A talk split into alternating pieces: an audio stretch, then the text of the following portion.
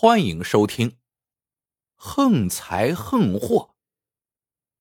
除夕夜，潦倒书生李怀荣替人画了一整天的画，才换得两条小鱼干。他拖着疲惫的步子回到了自己栖身的破庙。天冷啊，寒风吹得四处漏风的破庙摇摇欲坠。此时，喵的一声猫叫。唤起了他的注意。只见一只通体洁白的小猫，不知怎的被庙里一块沉重的破案台压着，正微弱的呻吟。唉，真可怜。李怀荣伸手推开了那块案台，把小猫抱了出来。李怀荣弹开落在小猫头上的灰，在小猫瘦骨嶙峋的身上轻轻的抚摸着。这小猫看来是不行了，软绵绵的瘫在李怀荣怀里。遇着我，也算是有缘。李怀荣说完，站了起来，把两条小鱼干煮成了一小锅的汤，喂小猫吃了一条鱼。小猫的瞳孔亮了些，两只眼可怜巴巴的盯着剩下的一条小鱼干。李怀荣见状。犹豫了一会儿，叹道：“罢了，罢了。”说完，将仅剩的一条小鱼干也喂进了小猫的嘴里，自己却就着碗边喝了两口汤。那只小白猫吃完了鱼，在李怀荣怀里舒服的伸了伸懒腰，居然说了一句人话：“哎，真舒服呀。”吓得李怀荣啊的一声，一把将碗和小猫丢在了地上。不要害怕，小猫一反刚才的萎靡不振，向着李怀荣微微一笑，说道：“我乃是天庭派来人间的横财神，玉帝命我在除夕前找到一百位行善却极为贫苦之人，奖赏他们，给他们一次发横财。”出人头地的机会。明日，你站在玉珍街面粉店门口，撞你的横财去吧！切记，切记！一说完，小白猫就化作一团青烟消失了。李怀荣吓得一句话也说不出，咚的一声昏倒在地。第二天一早，李怀荣醒来，怀疑自己昨天做了一个离奇的梦。可是地上散落的碎片却仿佛在告诉他，应该去试试看。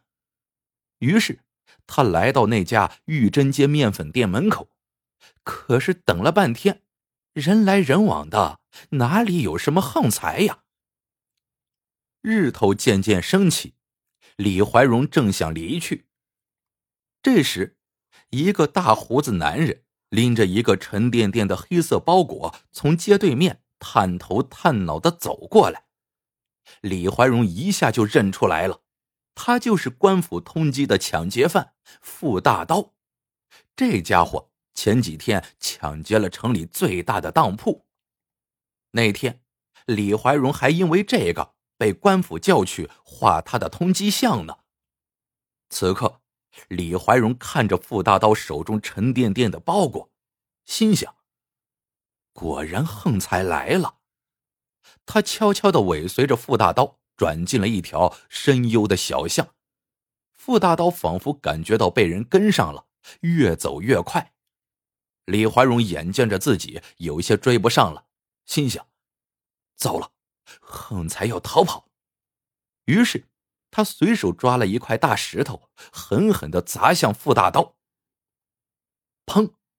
简直是如有神助，李怀荣也没有想到自己居然出手那么准。大石头顺势飞出，重重的砸在了傅大刀的后脑上，傅大刀扑通一下便倒地昏过去了。李怀荣赶紧过去打开黑色的包裹，一袋沉重的珠翠宝石映入眼中，这里头随便一颗那都是千金之宝。那光晃得李怀荣都睁不开眼来了。天哪，真的发财了！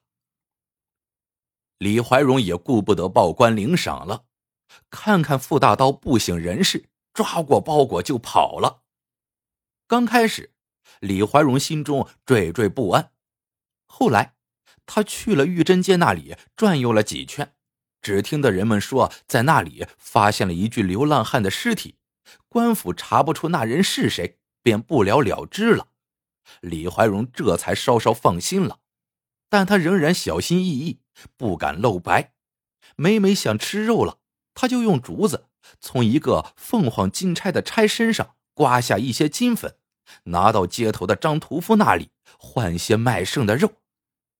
那张屠夫见李怀荣几次三番的拿出金粉来，心里就起了疑心。一天，他悄悄跟着李怀荣到了破庙，趴在庙墙边偷看。只见李怀荣在案台下翻弄着什么，他大喝一声，冲了进去。李怀荣没有想到，这荒无人烟的山边破庙居然有人闯入，吓了一大跳。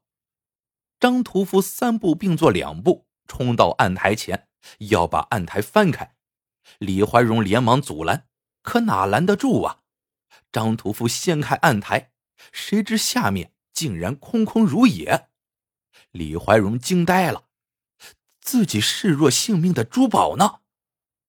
不过，他好歹镇定下来，浑身发抖的指着张屠夫，怒斥道：“你想干什么？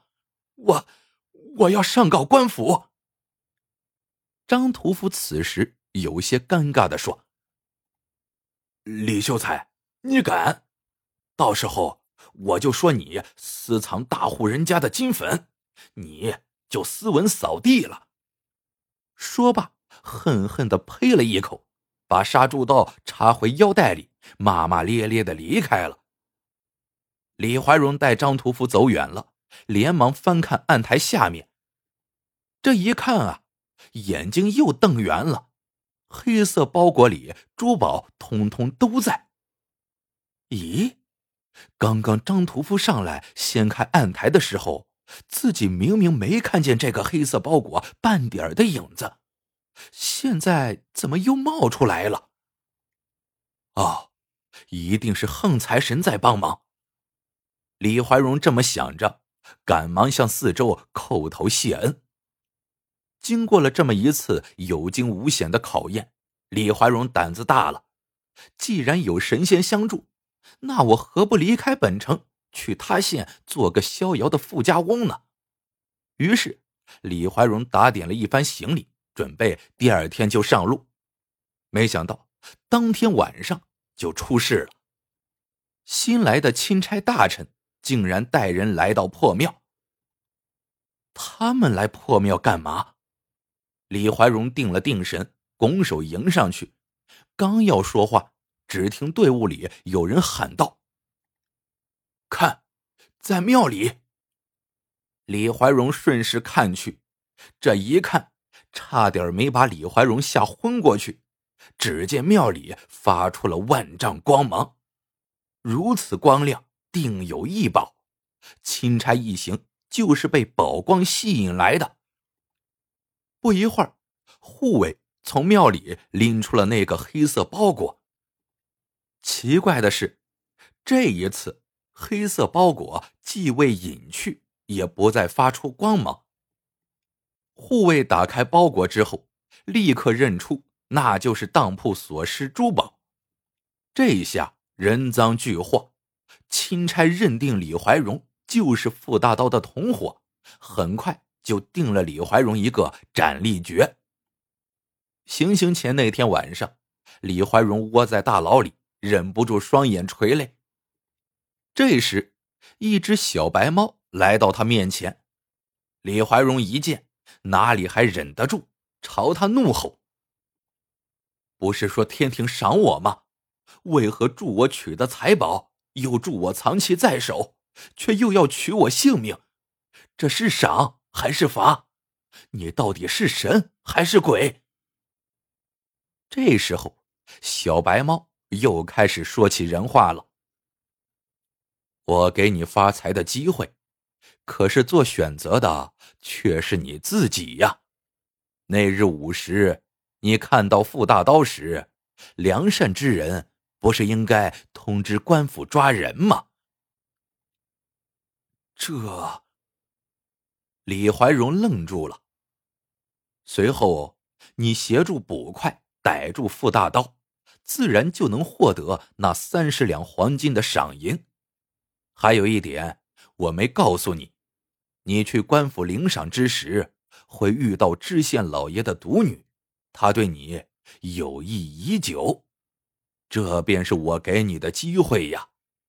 可是黄白之物。竟令一个风骨颇佳的秀才愚蠢的与傅大刀选择一样的路。傅大刀，他，他也是一百个人中的一个。小白猫点点头。